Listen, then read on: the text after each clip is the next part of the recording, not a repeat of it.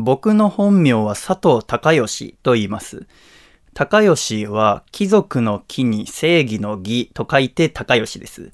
これ昔は貴乃花の貴に正義の義って言ってたんですけども、まず最近だと若い子は貴乃花関のことを知らない子が多いので、貴乃花の貴と言って通じないことが増えてきました。なので最近は貴族の木と言っておりますが、なんか貴族の木に正義の義だとあまりにかっこよく聞こえすぎちゃうかなって、なんかいけすかないやつだと思われることが多いんじゃないかなと思いまして、せめて義理の義だというようにしています。うん、名前について最近思い返すことがよくありまして、というのも、友人に子供が生まれることが立て続いておりまして、で、みんな、その子供、息子、娘に名前をもちろんつけるわけですよね。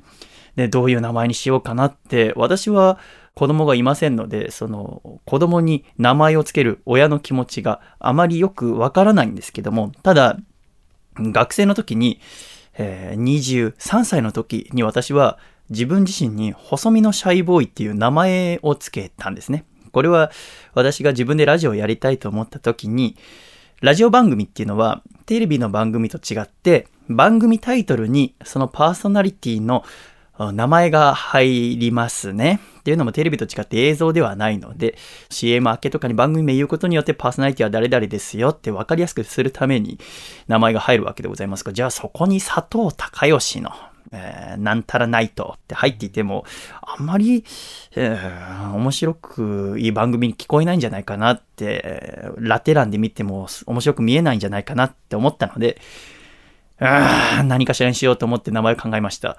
それが、うん、お父様お母様の子供に対する気持ちと同じかどうかわからないんですけども、私もなかなか悩みまして、どうしたらいいのかなって30個くらい考えたんですが、どれもしっくりこなくて、じゃあ、ラジオは誰のために作るのかなって考えたときに、最近はちょっとそういうことは、うん、間違ってるって分かったんですけど、僕、ラジオって一人で聞くもんだとずっと思ってたんですね。20超えるぐらいまで。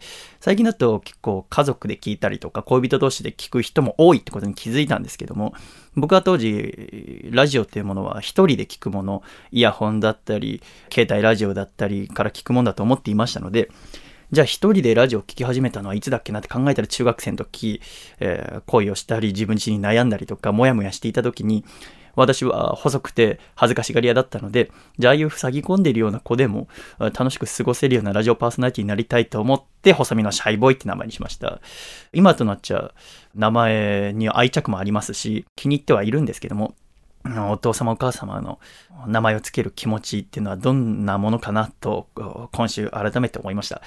一人で活動していると練習した帰り道だったりとか、ライブが終わった帰り道ももちろん一人でございますから、家に帰っても誰も待っていないっていう時に、ああ、もし家族がいたらなとか、思うといつも自分で名付けたこの細身のシャイボーイって名前を思い浮かべて、あ、そうだ、私は一人ぽっちでいる子が誰かと一緒にいるような気分になれるようなラジオパーソナリティになんなきゃいけないんだと改めて決意を固くさせてくれるので私はこの名前が好きです。あなたは自分自身の名前が好きでしょうか？そんなことを思いながら今週もラジオをお送りしていきたいと思います。では一曲お聴きください。細身のシャイボーイで。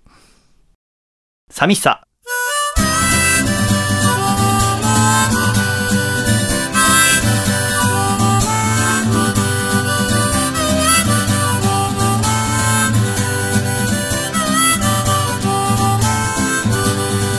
どんどん年を取ったいつの間にか雑誌の表紙を飾るアイドル気づきゃみんな年下うベイベー子供の頃大切にしていた真っ赤なスーパーボール。今はどこいた？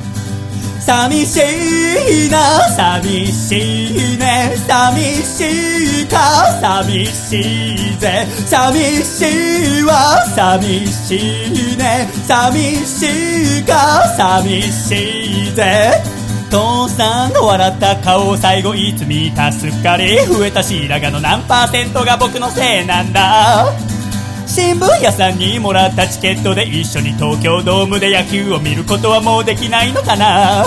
寂しいな寂しいね。寂しいか？寂しいぜ。寂しいわ。寂しいね。寂しいか？寂しいぜ。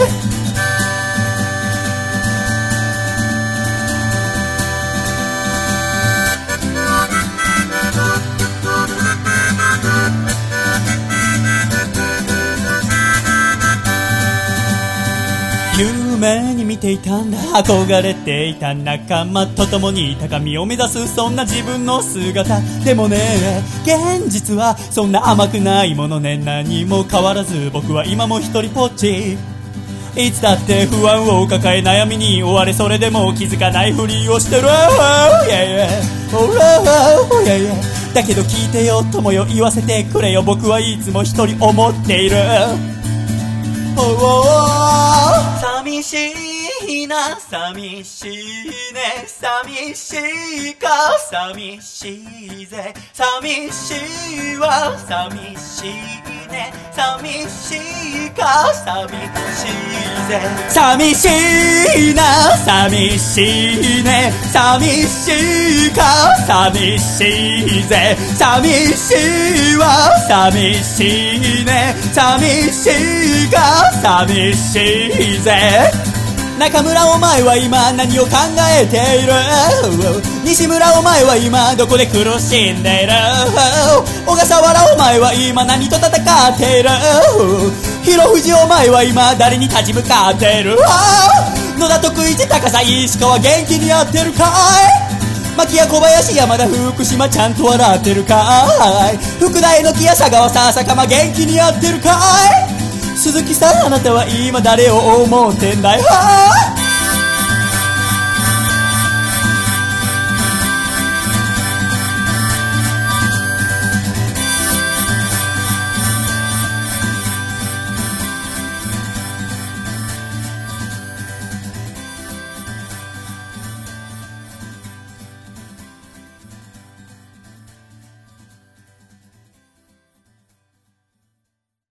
第131回、細身のシャイボーイのアコースティックレディオ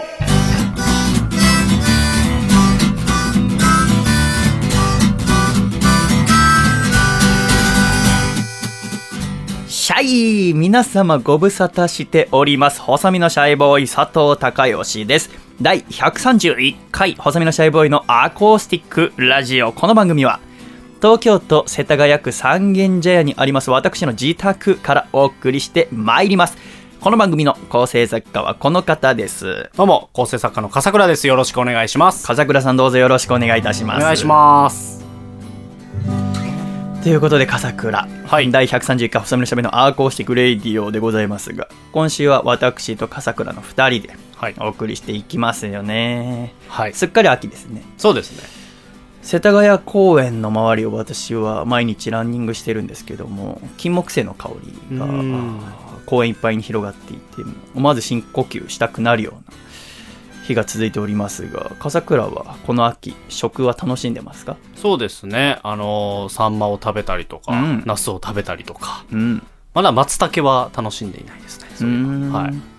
いろんなところで。ナスって旬は秋な秋の僕はイメージですけど、ね。笠倉の中だと？あのーそれこそ、松屋ですか？うん。に行った時に、あの、このシーズン恒例の、なんか秋ナスと豚の炒め煮です、みたいな。ああそんなのあんだ。があってそれをあの今日食べてきましたね。それこああそう、はい。あそうですかそうですか。美味しいなと思いなが豚みたいな顔して。らひどいでしょ。えー。いや、なんか、笠倉の顔が、はい。早く行ってくれって顔してたから、いやいやいや。豚みたいって言って、したら僕怒りますんでって顔して、いやいや言いましたけど。はいいやいやなんですか？生き生きしてましたけどね。あそうです。かはい。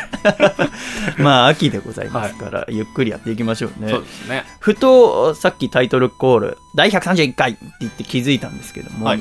私と笠倉がラジオ始めたのが、2014年の4月から、あーはい。で、横浜の実家でお送りしておりましたが、はい64回までが横浜だったので、うんちょうど東京と横浜でやってきた量が同じになった。うーんへえと思いました。もっと横浜でやってた気になってましたが、ね東京の方が長くなったんですうね。ん。横浜の私の家、もう一回行けって言われて道わかりますか？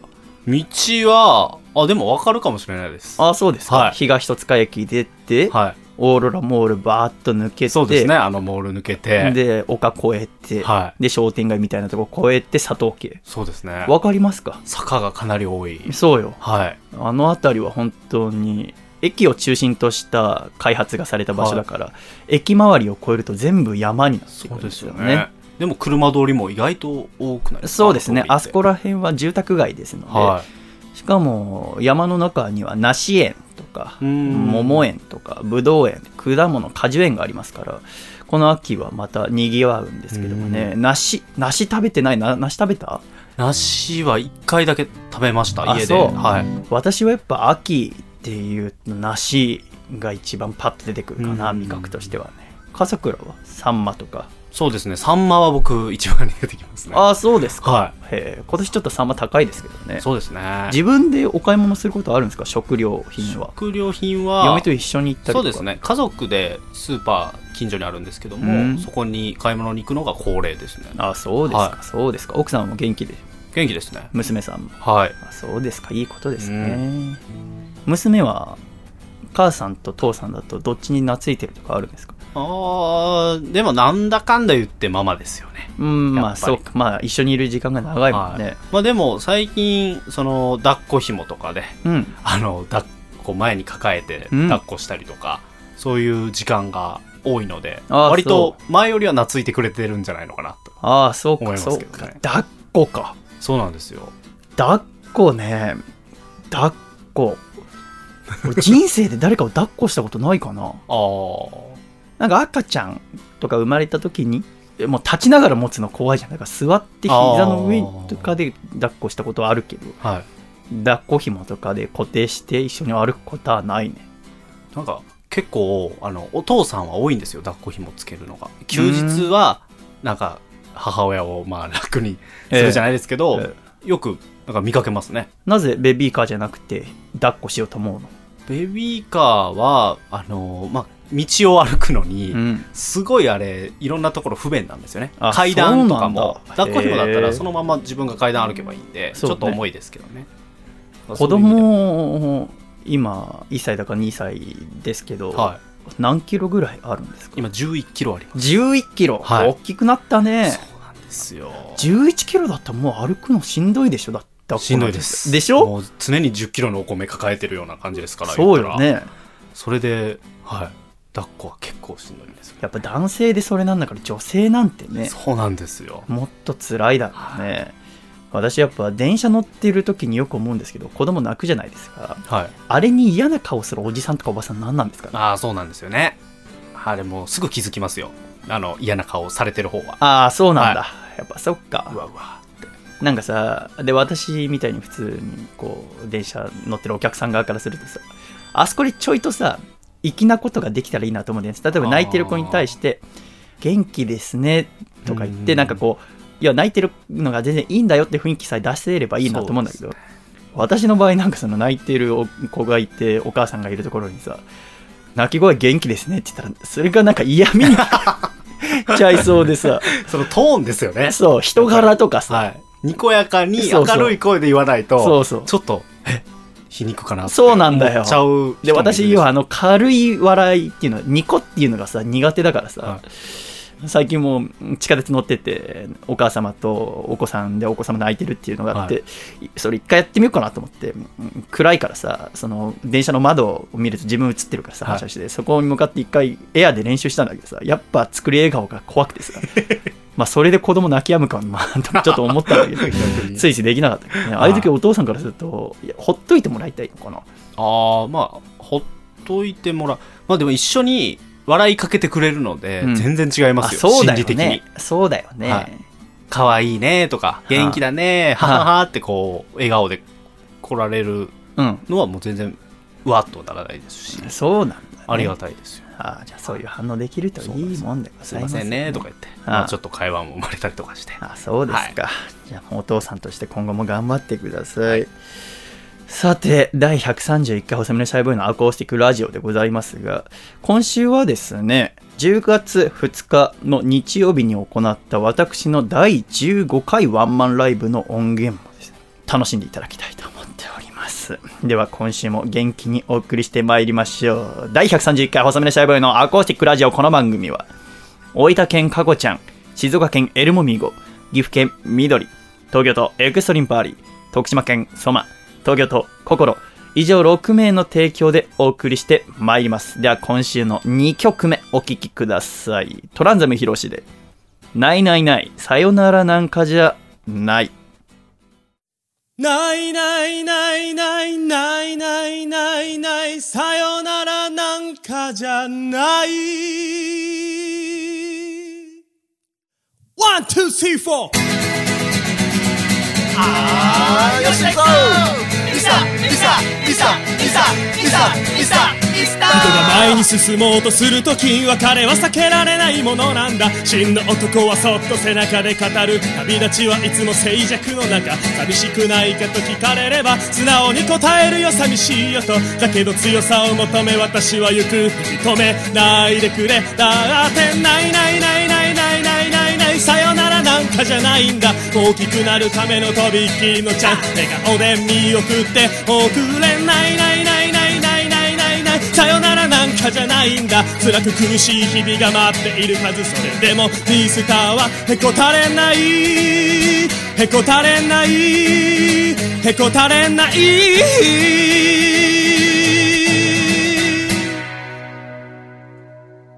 でも辛い辛い辛い辛い辛い。辛い本当は別れが辛いんだ。毎日君と一緒笑っていたい。それでも行かなくちゃだって未来来来来未来来来来ずっと君を守りたいんだ涙は見せないでねうるっとくるから拳を握りしめ行くぜ。 One, two, three、ないないないないないないないない。さよならなんかじゃないんだ。大きくなるためのとびきりのチャンス笑顔で見送っておくれ。ないないないないない。かじゃないんだ。帰ってきた時には涙で迎えて。愛しい君のこと抱きしめたい。抱きしめたい。抱きしめたいない。ないないないない。ないないない。な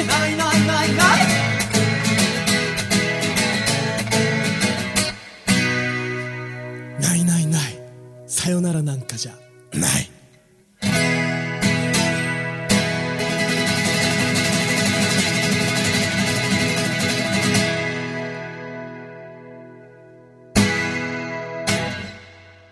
ありがとうございました。トランザムヒロシで、ないないない、さよならなんかじゃない、でした。では、コマーシャルをお聞きください。ハロー漫画界のジャスティン・ビーバーこと、榎谷勝正です。現在私は小学館のビッグコミックスペリオールで、みつこの歌という作品を連載しております。全国の書店に置いてありますので、ぜひ読んでください。みつみつみつこみつこ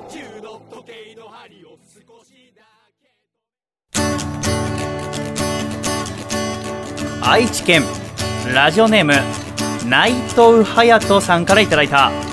細身のシャイボーイがお父さんと仲直りする方法。お父さん慶応大学のミスコンがなくなったからってこの世の終わりみたいな顔をするのはやめておくれよ。せーの。細身のシャイボーイのアコースティックレディオ。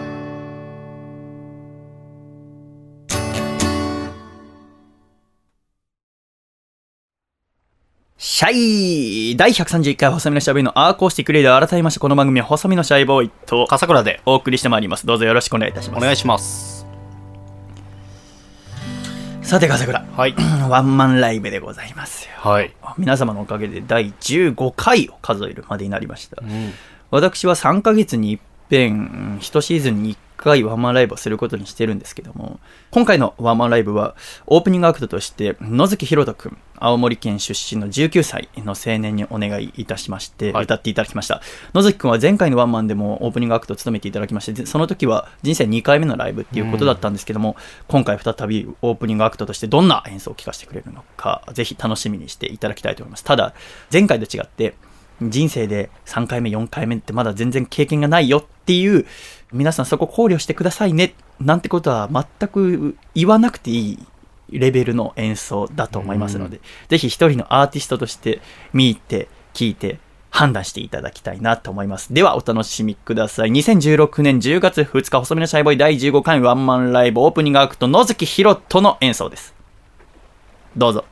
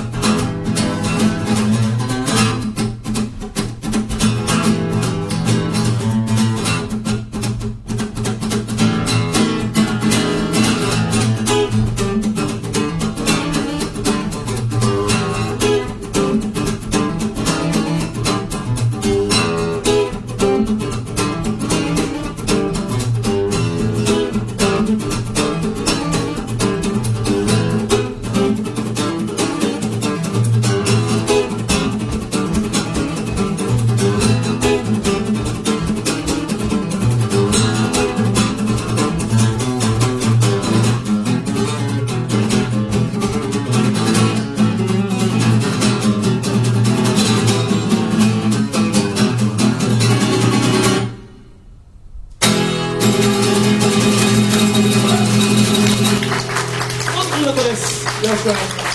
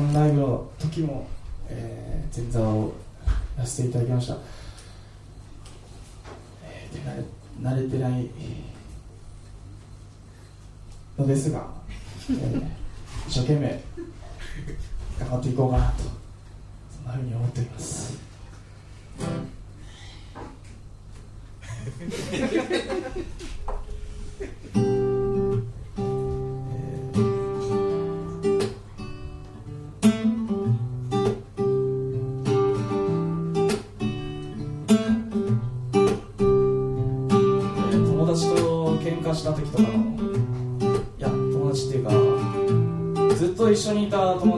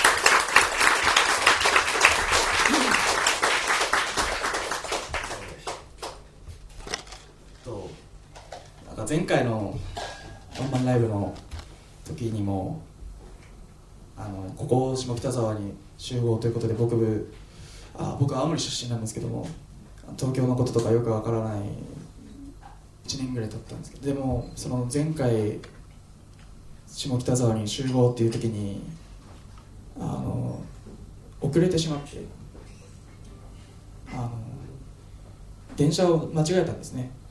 逆方向に行ってしまって。それであもう細身のシャイボーイさんあのの素素性が俺まだ全然わからない時でしたから怖くて本気で謝って「申し訳ございません」って言ったら「いいですよ」って言ってでも次はないなと思っててなんとかちゃんとこう電車をちゃんと乗れるように乗れるようにと思って日々精進してきたつもりなんですけども今日見事20分遅れました。すいませんでした。本当に本当に。次は遅れないです。遅れないように頑張ります。えーそういうことがありますね。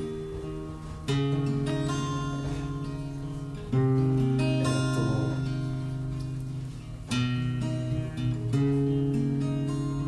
まあいまだに東京に若干慣れてないとこがたくさん若干じゃない結構多々あるんですけども、まあ、そういう人がいっぱいいるんだろうなとは思いますね。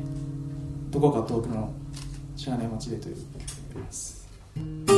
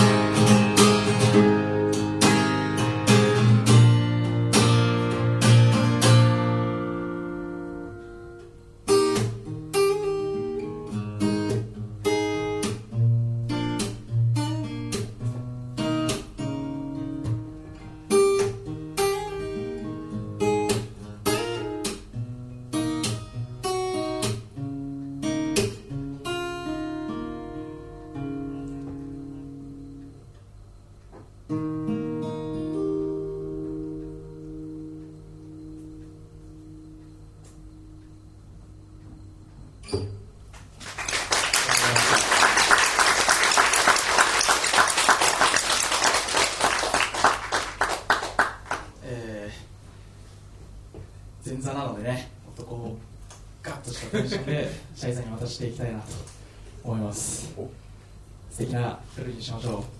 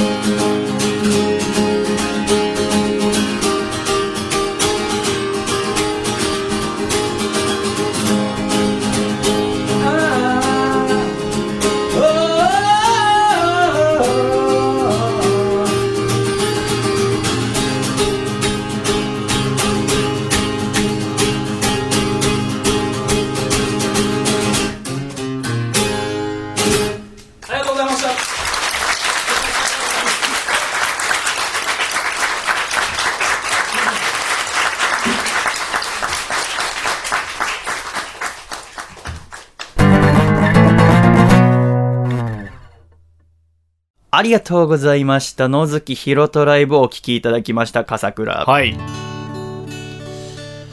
いいライブでした。うん。オープニングのギターソロから始まって、はい。歌も一つ一つとても丁寧に歌ってるなっていう印象で、私も控室で聴きながら、ああ、すごい、3ヶ月前のライブも私は素敵だなと思いましたが、うん。レベルをしっかり上げているなっていうことを思って、うん、気が引き締まりましたね、えー本当に今後が楽しみで、今新しいアルバムを一緒に作っておりまして、えーちょっとこのアコラジンにも協力してくださっているミスター m の手も借りながら、野月くんと3人で新しいアルバム作りたいと思います。完成し次第ですね。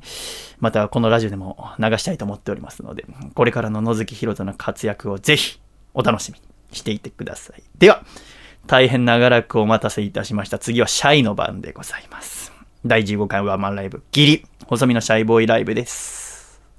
どうぞ。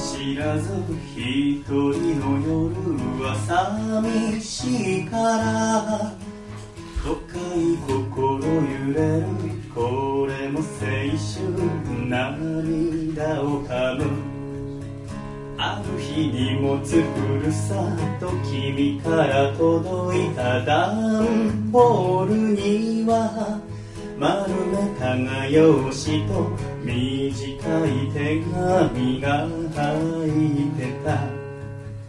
どうせあなたのことだから暗い部屋の中で一人泣いてないか心配だわ私絵を描いてみたのを飾ってね見るたび私思い出してお君がくれた春風に揺れている。丘にそっと咲いた花の絵は優しくて美しく凛として君を思い出させるよ。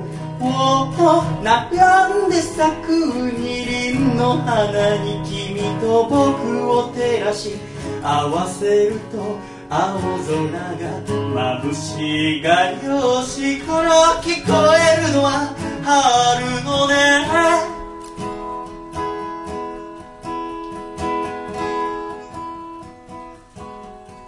今日は君に向けて手紙を書くよ愛しさが不格好な文字を伝い届けばいいなふるさとの君に。夕暮れ見れず夜遅い帰宅にも明かりともせばサイズ合わない額入れられた君の笑顔帰り。君は元気でいるのかい？連絡もよこさないで。怒るなよ次の休みには帰るから。駅のホームで待っててくれないか？涙で迎えておくれよ。君がくれた春風に揺れている丘にそっと咲いた花の絵は見るたびに恋心ざわめかせ淡く苦しめられるよ。春夏秋冬いつの日も僕は君を忘れずにいられるよ。青空が眩しいがよしから聞こえるのは春のね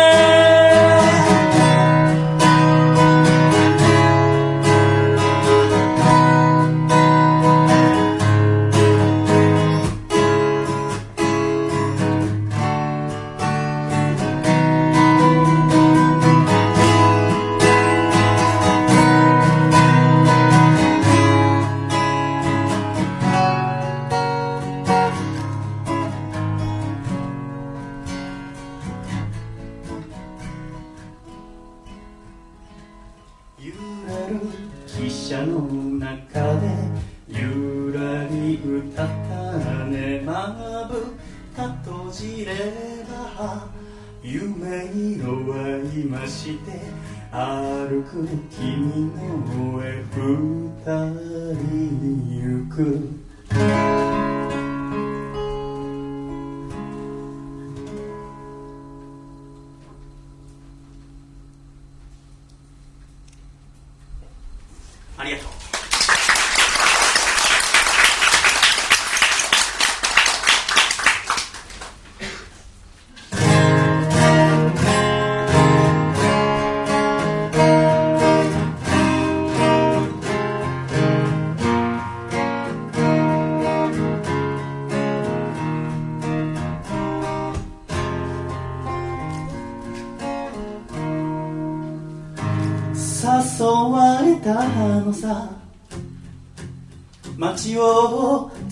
込んだ秋風に家路の途中の足を少し緩めたのなら遠回りをして帰ろうか。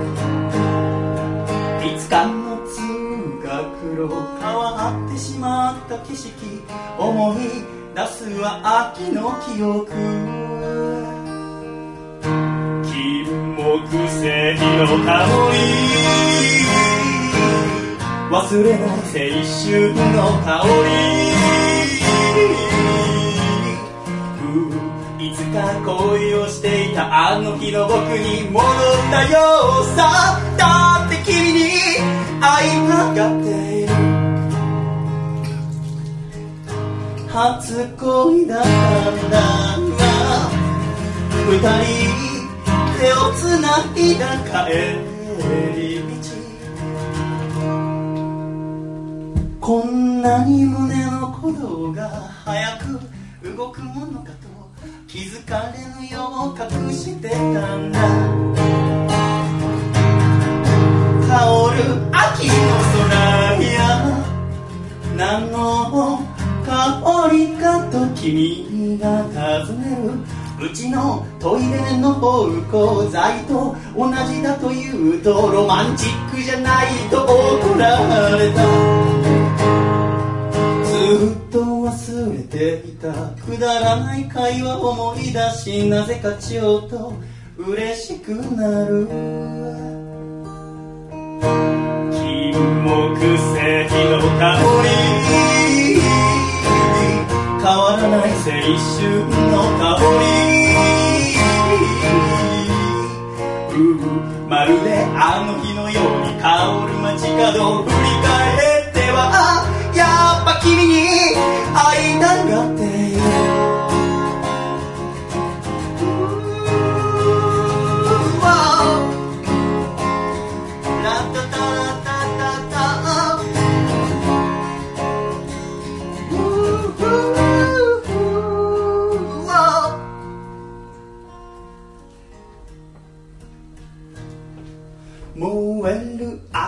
茜空たまらなく苦しくさせてまた今日が終わってゆく。巡る季節の中で初恋は終わり。消えていった君の面影。この街の中。ああ。だけど大人になってこの街を出ても秋になればきっと君を思い出させる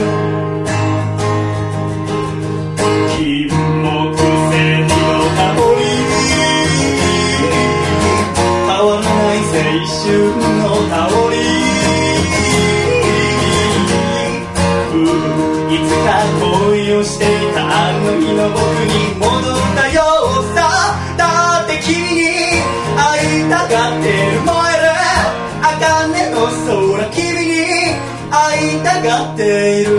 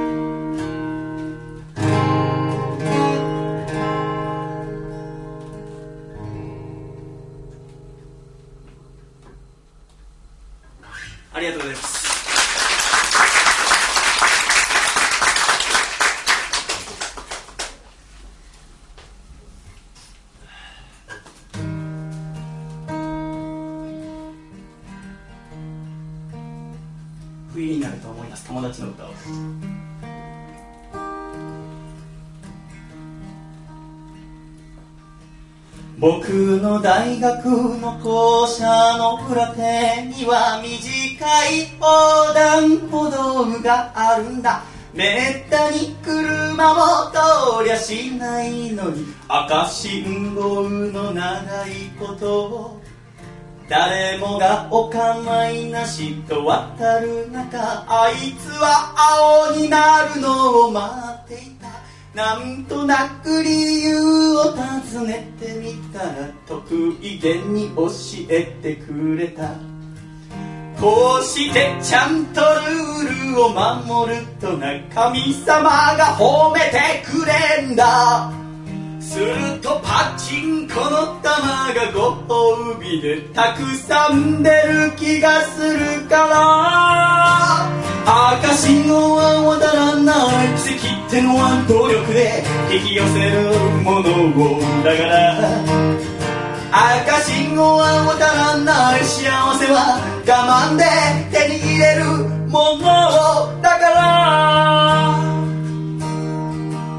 僕はすっかり呆れかれちまって勝手にやっておくれとほうぼてそれから結局あいつとは二度と話す機会はなかった社会人になり仕事に追われて現実と夢の狭間ゆねる時なぜなのかふと思い出されるのはあいつのあの言葉だったバカバカしいとは思っているけどちょっと信じてみたいんだ真面目に日々を生きてゆくことしかできないダメな僕だから。赤信号は渡らない。奇跡ってのは努力で引き寄せるものを。だから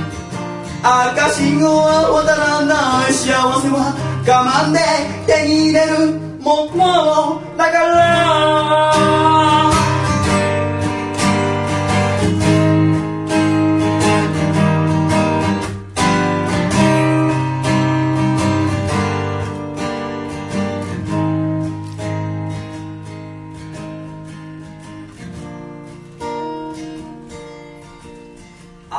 つが事故で死んだと知ったのは12月の寒い夜のことだったラジのニュースで流れた名前夕飯の手が止まった何が原因かと調べてみれば酒を飲んで車を走らせたそして赤信号の交差点の中へ突っ込んでちまった。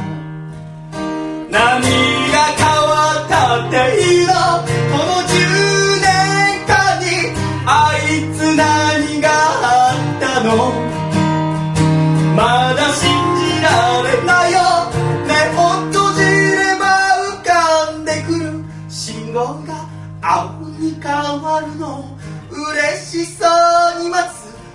後ろ姿。いつまでも変わらない思いなんてのはない。それを知っているから。毎日歩いていくんだ。青信号の下胸張ってどう？赤信号は渡らない。奇跡ってのは努力で引き寄せるものをだから。赤信号を渡らない幸せは我慢で手に入れるもの。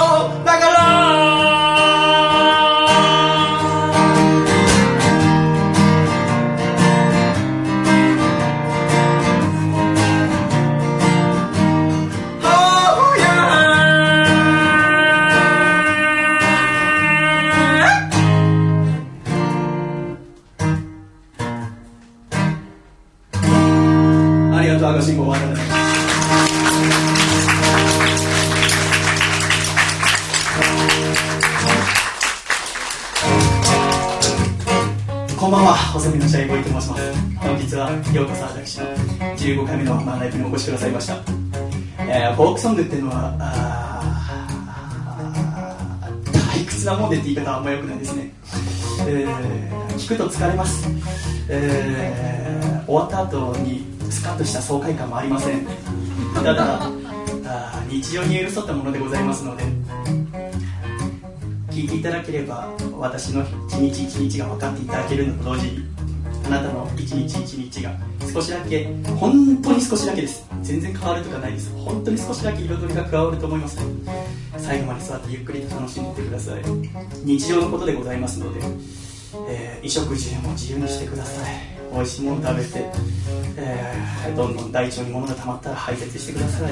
あなたが今、えー向かって左側にトイレがございます、えーあとはあ写真も自由に撮ってください。まあ言わなくても撮ってる人がいるんで、えー厚かましいなと思ってますけど。嘘ですよ嘘ですあー どうでした？野月ひろとはね。腹立ちますね、えーどうです？かましてましたねオープニングでね。あいつかましてんなと思って。すごい。やっぱどんどん若者の外国人化が進んでおりますね。日本の古き良き慎まやかはどこに行ったんでしょうかね。しかしこうして皆さんと一緒に夜フォークソングロックンロールいろいろ楽しみのとても嬉しく思います。分かって歌えばいいんでしょう。お兄ちゃんは戦っている学校や会社その他いろんなとこで会話すらしなくなったお前には知ったこっちゃないと思うが。うー年を取って大人になって徐々になぜか距離ができてなんか寂しいな。でもたった一つ覚えていてどんな時も忘れないで。僕は兄貴さ困ったらいつでも頼ってくれほう分かっておくれよ妹よこの世でたった一人の兄弟なのさ分かってくれるな妹よお兄ちゃんは常に味方でいる兄ちゃんはな。心配をしている。最近ふさぎがちなお前のことを昔はくすぐればすぐに笑ったが今じゃそういうわけにはいかぬ。女の子の気持ちなんてわからないよ。身内はなお一層だよ。元気かってくるかモンブランが今も好きかどうか知らないけどおお笑っておくれよ妹よ。お前がうつむくと家の中が暗くなるから。笑ってくれるな妹よ。アンニュイなんてまだ似合わないぞ。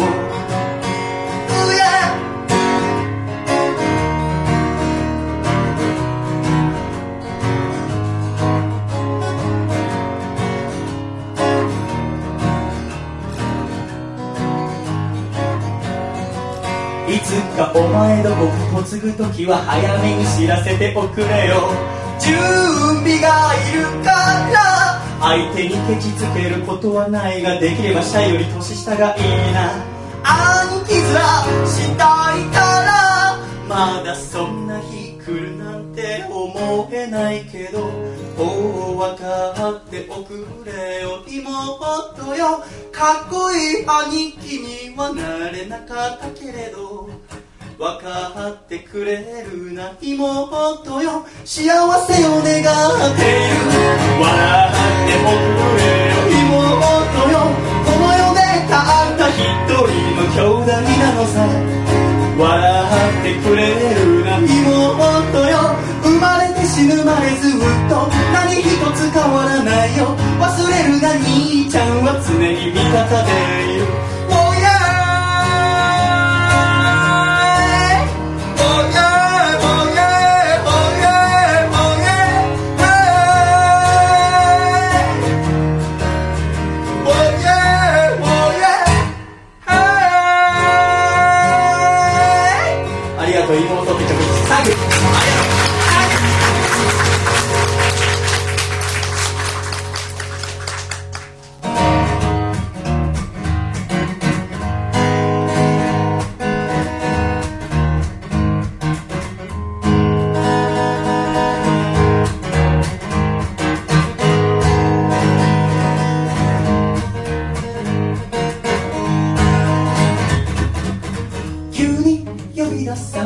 喫茶店でいつもより食べんな君をじっと見つめてた。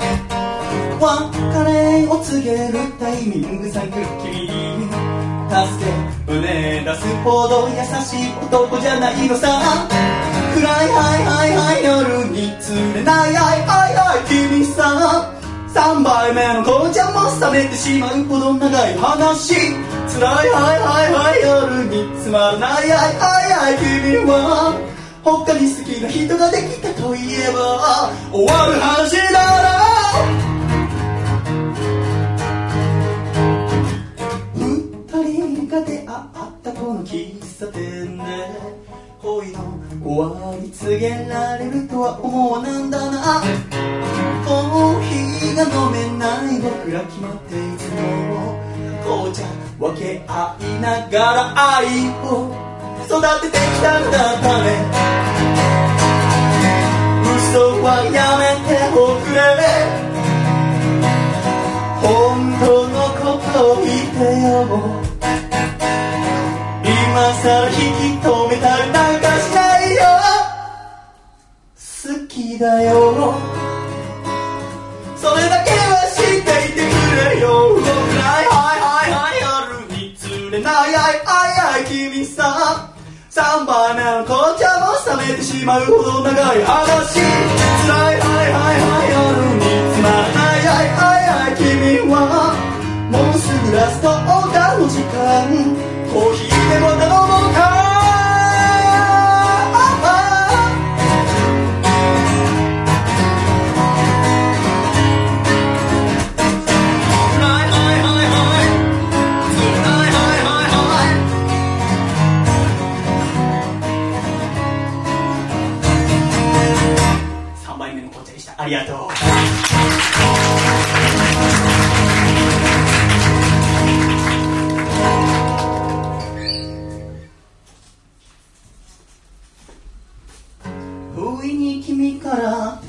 手渡された。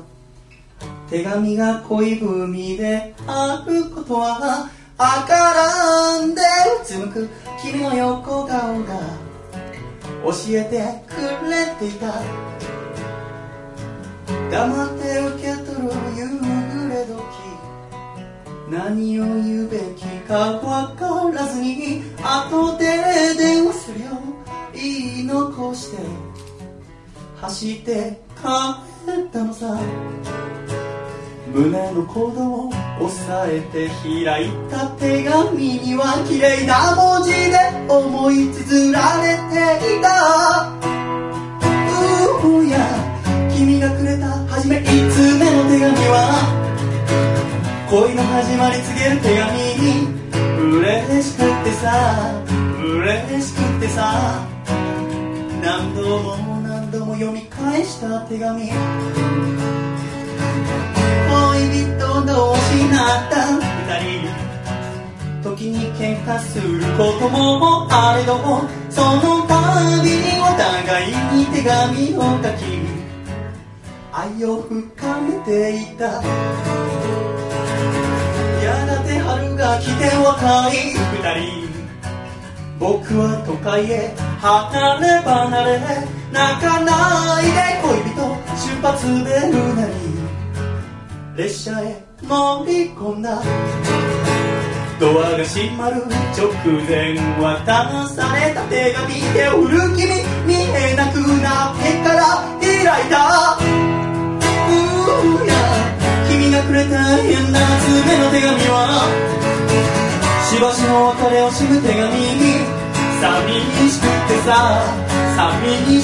さ揺れる列車の中涙をした手紙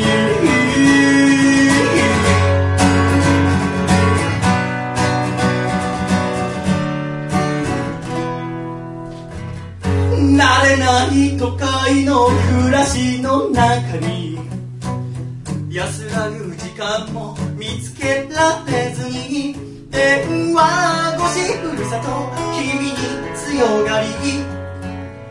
平気を装ったエースを滑ってから逃げ出せ君が住む場所へと帰ろうかな後ろ向きさみだれフル帰り道家には手紙が届いていた。電話の声を聞いて失敗をしています。体には気をつけて頑張ってね。でも忘れはしないで帰る場所があることいつでも笑顔で迎えてあげるからね。うーや君がくれた13通目の手紙は全てお見通しだった手紙。情けなくてさ。負けてたまるかってさ。そう胸に誓って握りしめた手紙。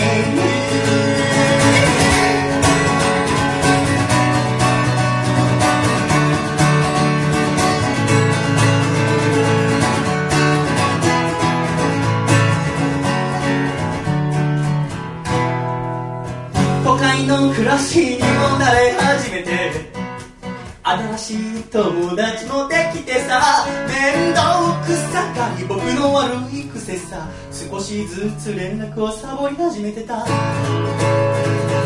君からの電話も取れない日々。だけど何の心配もないのさ。離れていても大丈夫。僕ら心は一つだと勝手に信じてた。久しぶりに開いたポストの中見つけたいつもと何か雰囲気違う手紙を読んでみて驚いた慌てて電話するも繋がらなくて僕はどうにくれた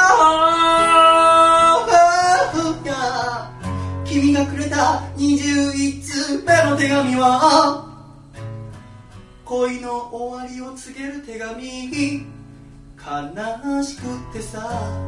ねえどうしてってさ。何度も何度も涙をした手紙。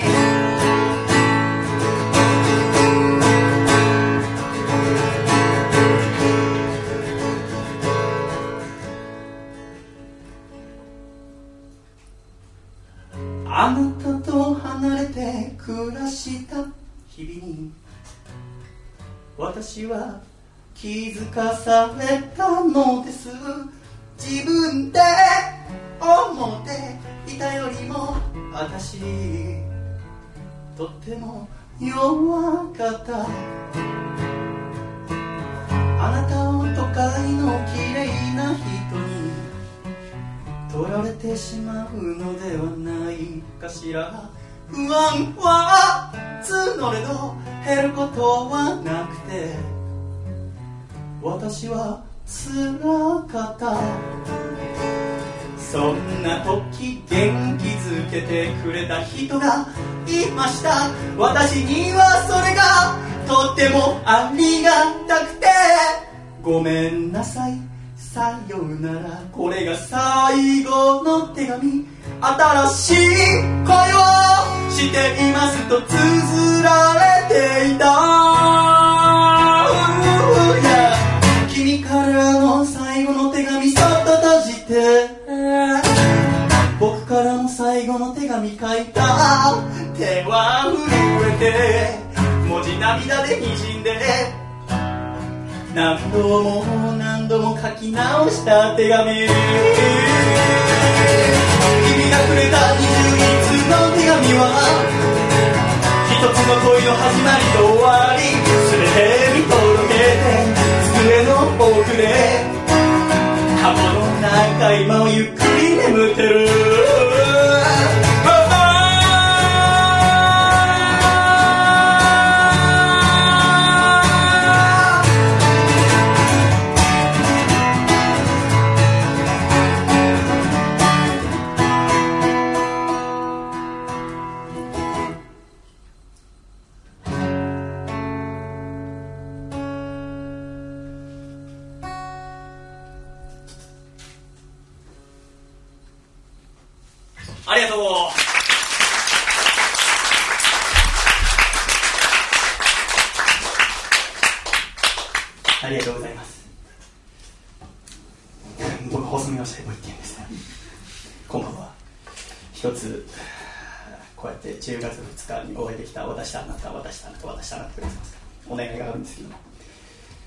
ど暑いのでハッピー抜いてもいいでしょうか。ありがとうありがとう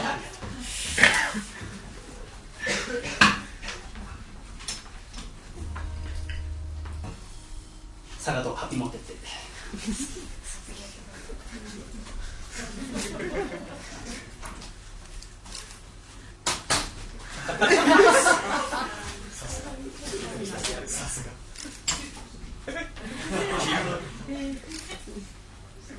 お前は何を着ても可愛いな。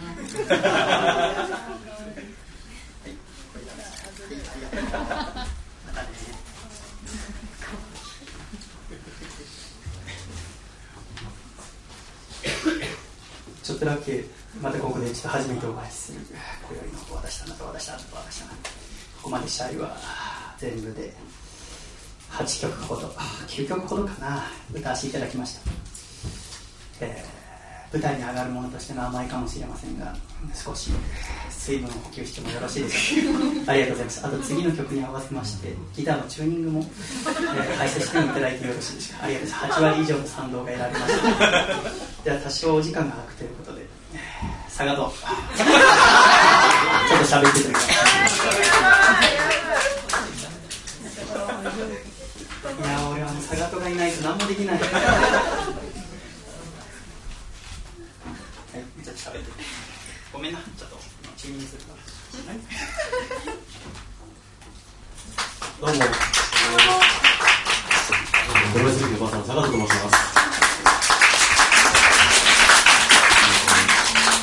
今日普通に見に来ただけなんですけど、い。きなり呼ばれてなんか喋ると、おかしい。な。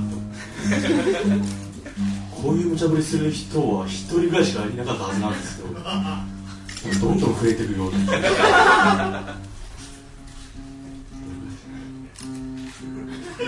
きなり喋ると言われました、まあ、はい。はい。はい、というわけで、えー私、えー、サガトと、あと、そこちらにいました、トランダムヒロシ選手、あとそちらの関根隆一選手の3人が所属いたします、プロレスリングバサラの興行が、えー10月5日、水曜日、新規場ファーストリングにて行われます。えーで今回10月5日の新規場大会で、えープロレスリングバサラ初のタッグトーナメントの第1回戦があります。で私、佐賀とは、えーそちらにいます。あ そのためにとってトランダムヒロシ選手と、ね、タッグを組んで、あのヒロシロソレイユっていう名前でやってるんですけど、そのチームで、えー第1回戦をやるんですけど、まあ、そのもしよろしければ、ぜひご来場ください。あのああとあの、だいぶ先の話なんですけど、えー12月25日、日曜日、日曜日日曜日クリスマス、えープロレスリングバスラ初の後楽園ホール大会があります。えーそちらの方が、えー夜、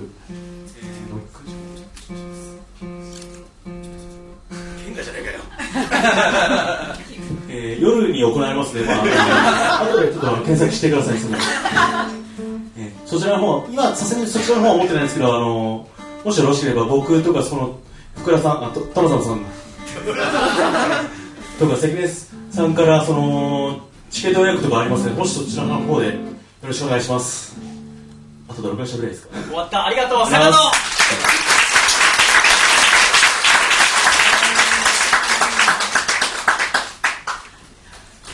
とは可愛いね。やっぱりあの、私も、あー一人でやってるもんですから、あー一人でって言っても、やっぱああいう仲間がいるとですね、こうして一人でやってても何の支障もなくできるんですよね。嬉しいことですね。えー今回15回目のワンマンライブになりましたが、えー初めてここでワンマンライブやった時は、えーもちろん仲間という人もいませんでしたので転換中とかチューニング中はもちろん無音だったんですけども、えー皆様のおかげでこうして、え3年ほど続けてきて、えーこうやって間間チューニングする間もですね佐賀と、えー福田武史と主に、えー、がたいのいい人たちを中心にですね、えー、がたいのいい人たちを喋らせるっていうのが私は大好きでですねなんですかその宝の持ち腐れ感ですか。あと私はちょっと音フェチなところありますのでやっぱ屈強な体してる人たちの声はやっぱり私みたいな細いものに比べて低音域が多く含まれています。あれはとても落ち着きます。人によってはこう恐怖とかを覚えさせることももちろん低い音はあるんですよね。ただやっぱ持ち前の可愛らしさ姿をあー見ていただくとあんなに見た目だけだと怖い初めて姿を見る方は怖いと思った方も最初いたかもしれませんが喋り出すとですね、えー内面のキュートさが溢れ出て止まらないということでやって楽しく過ごすことができます。こうやってやってきた友人の一人えー、榎谷勝正という漫画家の先生がいますがあのその先生はあが私を拾い上げてくれてこうやって歌い始めましたが時々その先生に作詞をお願いして曲を作ったりするんですけども、えー3年前に作った曲と、えー半年前に、えー作詞してもらった曲が詩の内容が全然違くてですね3年前の時はやっちゃおうぜってぶっ壊そうぜってどんどん進んでいこうぜっていう曲だったんですけども、えー半年前ぐらいに作っていただいた曲は、一つ一つの思い出一つ一つの大切なものを集めていこうよコレクションしていこうよっていう曲でした。それってとっても私はあ面白いことだと思っていてどちらがいいどちらが良くないという話じゃなくて人は生きていて、えー過ごしていくうちに歌詞の内容が変わっていくというのはあ面白いなだから続けるのって素敵だなってシャイは思いました。その、えー、榎谷のとっつぁんに作詞してもらった曲を一曲聴いてください。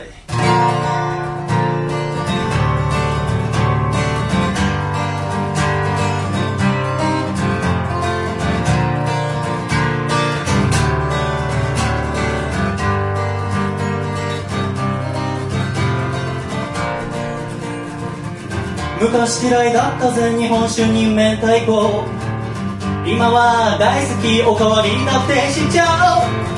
なんでこうなったの？いつからなんだろう？子供の頃からは想像もつかないや10月の寒い夜突然首をつった。あいつのポケットには一体何詰まってたんだろう？を捕まえてワクワクを握りしめできるだけ長く強くコレクションしようよドキドキを捕まえてキラキラを握りしめできるだけ長く深くコレクションしよう Oh, alright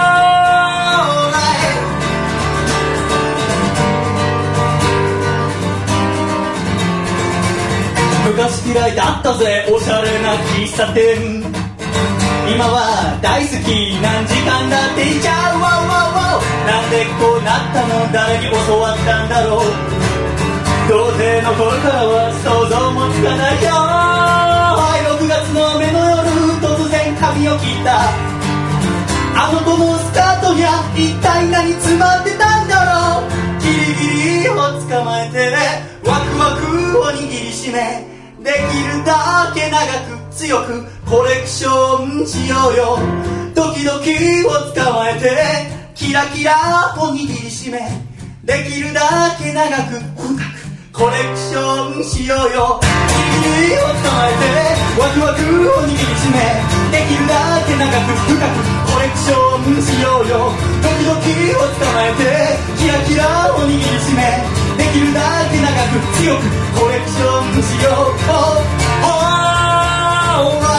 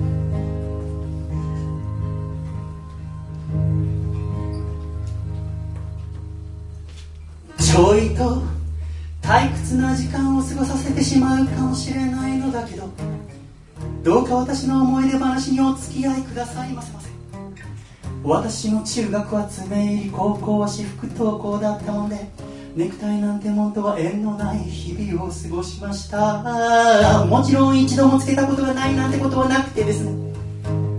葬式や結婚式でどうしても必要になった時はその度に人に聞いたりネットで調べたりその場しのぎ。次の日になりゃもうすっかり忘れちまっている。だからネクタイが結べない。はネクタイが結べないでもねベイビーベイビーベイビーベイビーベイビーベイビー僕は気にしちゃいない。大学で船乗りになるための勉強をしている途中僕はあーちっちゃな夢のかけらを心の中に見つけてしまいましたでももういい年だぜ今から始めたって何も起こりだしねえ脳みそに言い聞かせては本当の気持ちには気づかんふり。でもああなんてことでしょ私はなかなかのバカモンだったみたいで。就職やら家族やら全部捨てて東京に出てきた26の夏。そして今は歌って喋ってギターを弾いてその日暮らし。小さく古いアパートでラジオを作ったりしています。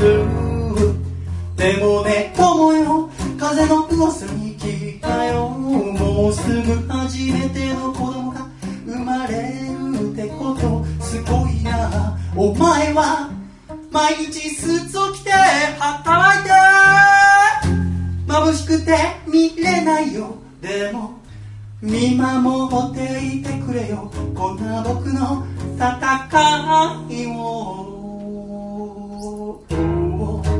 ネクタイは結ばない僕はネクタイは結ばない誰にバカにされて下に見られ夢にガチャと罵られても結びやしないネクタイが結べない僕はネクタイが結べないでもねベイビーベイビーベイビーベイビーベイビーベイビー僕は気にしちゃいない。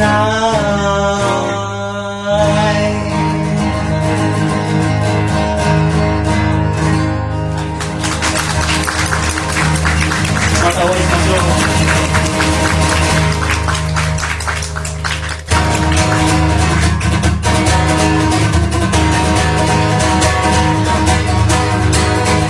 僕は本当に嫌なやつだならなるほど心の中いつも真っ黒黒でたまんない。やいや好きなあの子が好きな男は僕じゃないことが耐えられなくてずっとうじうじうじうじ悩んでいるのさ僕の何がいけないの問いただしてみたいけれどあまりにも心当たりが怖すぎてなんだか辛いやそれじゃたった一つだけ願い事を聞いてお神様。僕の思いを叶えてなんてずうずうしいことじゃないから。どこ見てもいつ見ても愛しい僕のことなんか見ちゃいない。負け惜しみ手紙に乗るよあの子の恋がうまくいきませんように。ああ。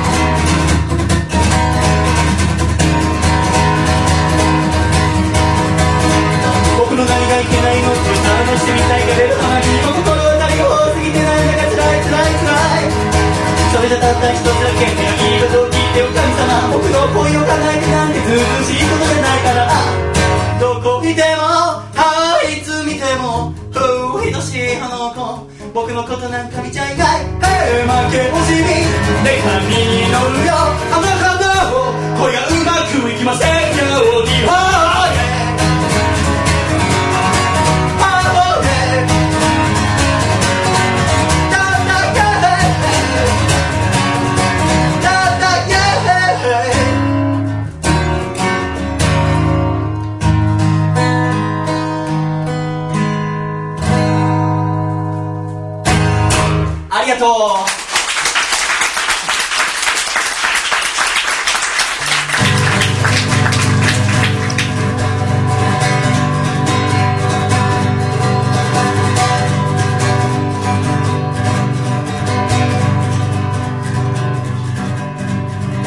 ークソングは楽しんでいただけましたでしょうか？日常はまだまだ続きます。いやとても楽しい毎日を過ごさせていただいております。全てあなた方のおかげです。たまにとても辛いことがあります。それも全てあなた方のおかげです。それでとても嬉しくてまたいつかお会いできますようにフォークソングたくさん作るのでまた聴いてやってください。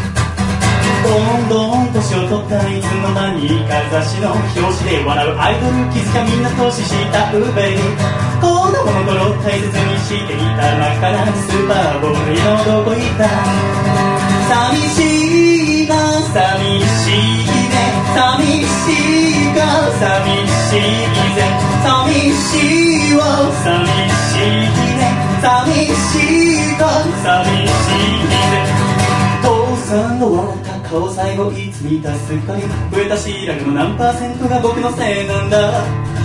新聞屋さんにもらったチケットで一緒に東京ドームで野球を見ることはもうできないのかな。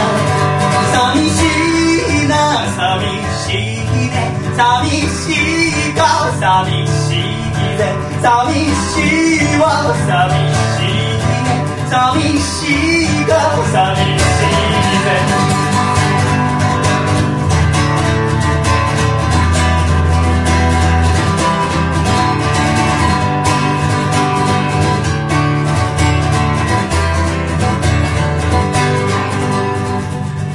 夢を見ていたんだ。憧れていた仲間と共に高みを目指す。そんな自分の姿。でもね現実はそんな甘くないものね何も変わらず僕は今も一人ぼっち。いつだって不安を抱え悩みに追われそれでも気づかないふりをしてる。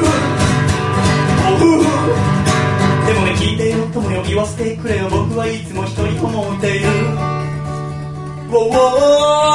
寂しいな寂しいね寂しいか寂しいぜ。寂しいわ寂しいね。寂しいか寂しいね。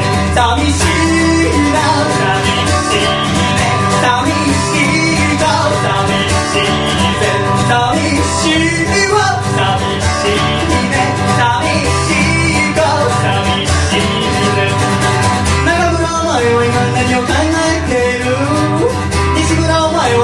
は今どこで苦しんでる。小笠原お前は今何と戦っている岩藤お前は今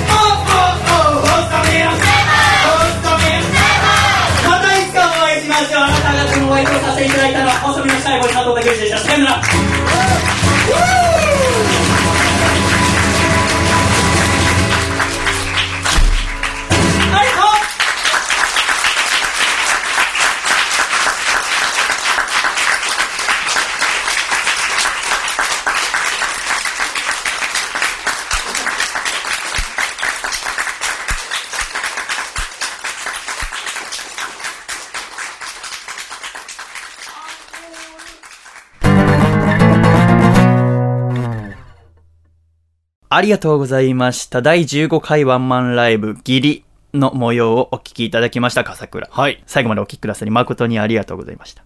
では、ジングルをお聞きください。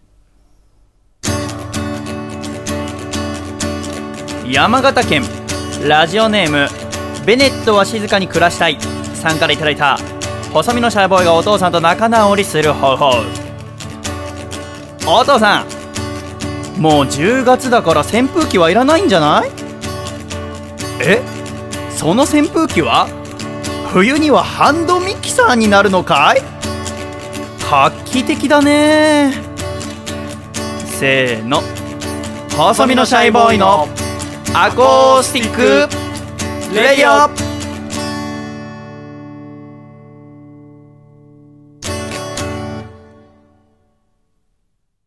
つれづれなるままにアコラジライフ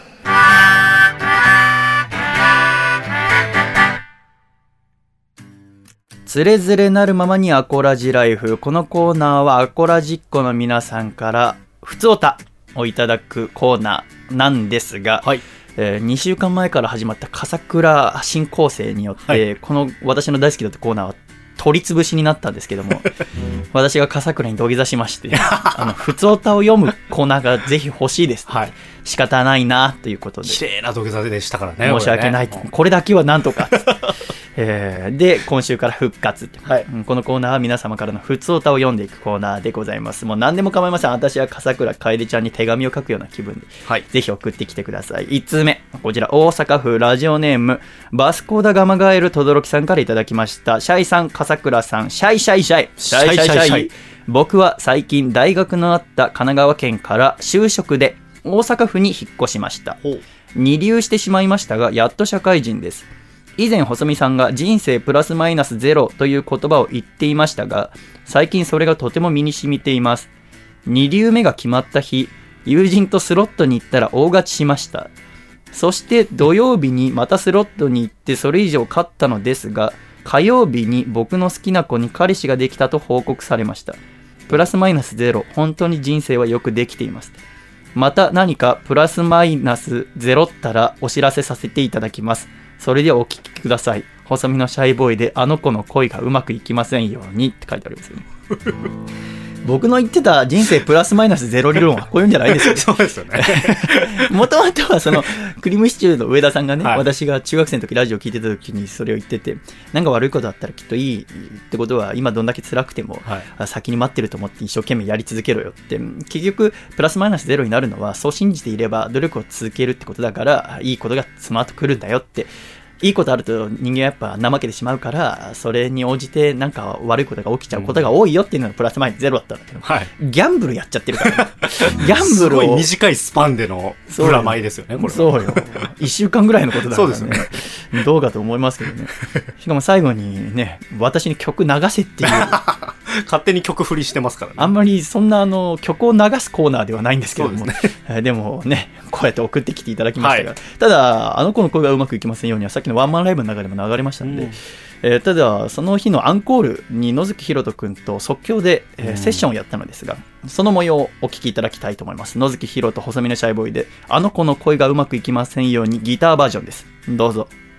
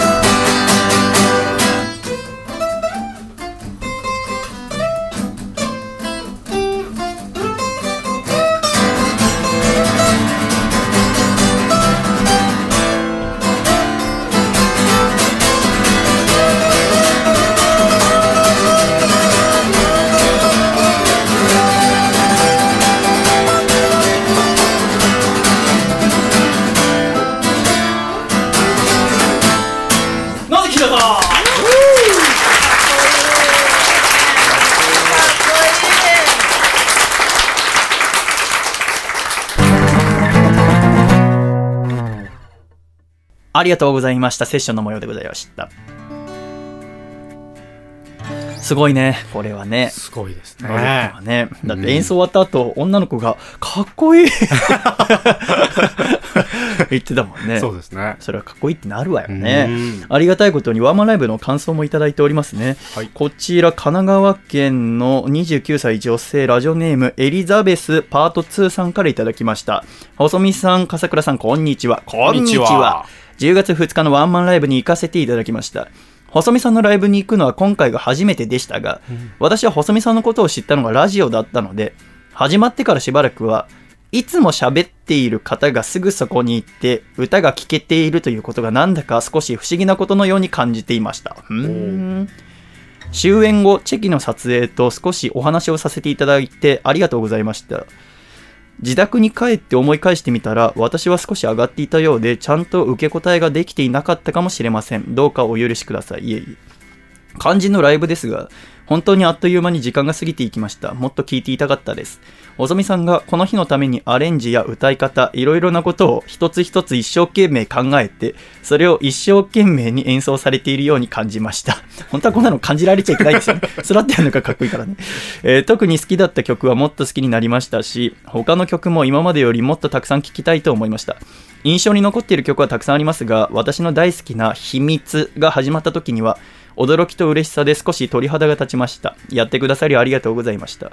また、MC での紹介から次の曲がコレクションだと分かった時はどんなアレンジでの演奏になるのかなと思っていたのですが細見さんの歌い方やギターがニュアンスがあってとても素敵でもともと好きな曲でしたが改めていい曲だなと思いながら聴いていました。足を運ぶことができて本当に良かったです。また必ず聴きに行きます。とのことですね、ありがとうございますこれはとても楽しんでいただく聴き方をしていただけて嬉しいですねその MC から次の曲こうなんだなってうんで、弾き語りだから、どういう歌い方をするのか、初めて歌いましたね、このワンマンで。全く知識がない中で、どうなのかな、こうかな、こうかな、あ、こうだったんだっていうワクワクを感じていただけたのであれば、すごく嬉しいですね。ありがとうございます。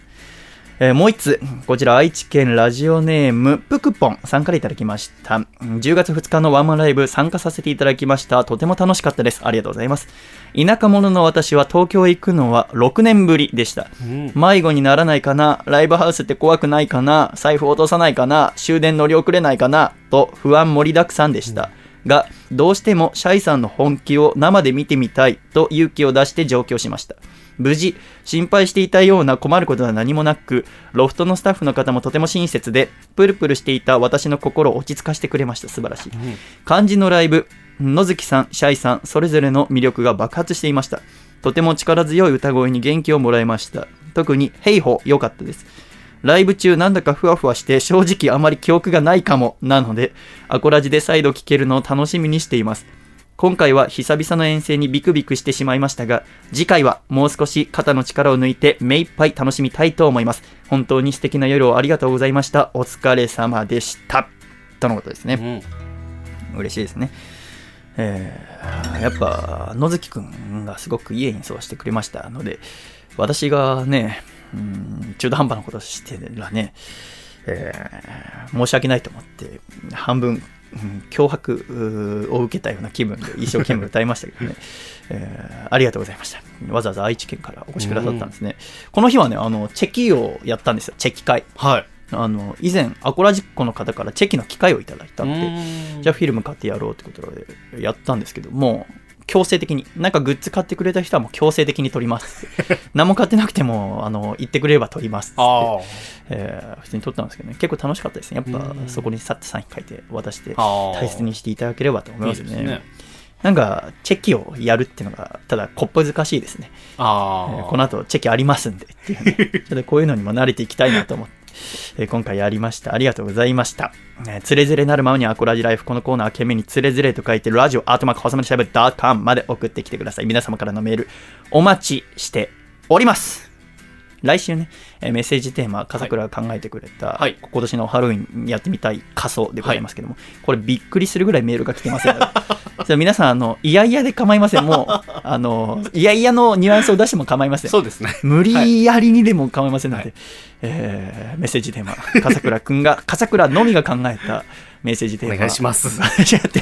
ハロウィンの仮装、おぜひ、申し訳ありませんが、無理やり、えー送ってきてください。よろしくお願いいたします。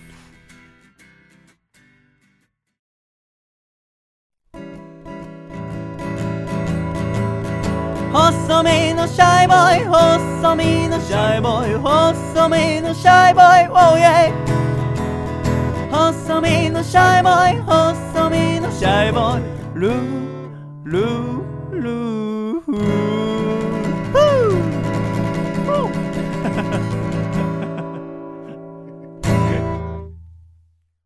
第131回細身のシャイボーイのアコースティックラジオ。この番組は、大分県カコちゃん、静岡県エルモミーゴ、岐阜県緑、東京都エクストリンパーリー、徳島県ソマ、東京都ココロ、以上6名の提供で今週は細身のシャイボーイと笠倉亮2名でお送りしてまいりました。今週も最後までお聞きくださり、誠にありがとうございました。では、エンディング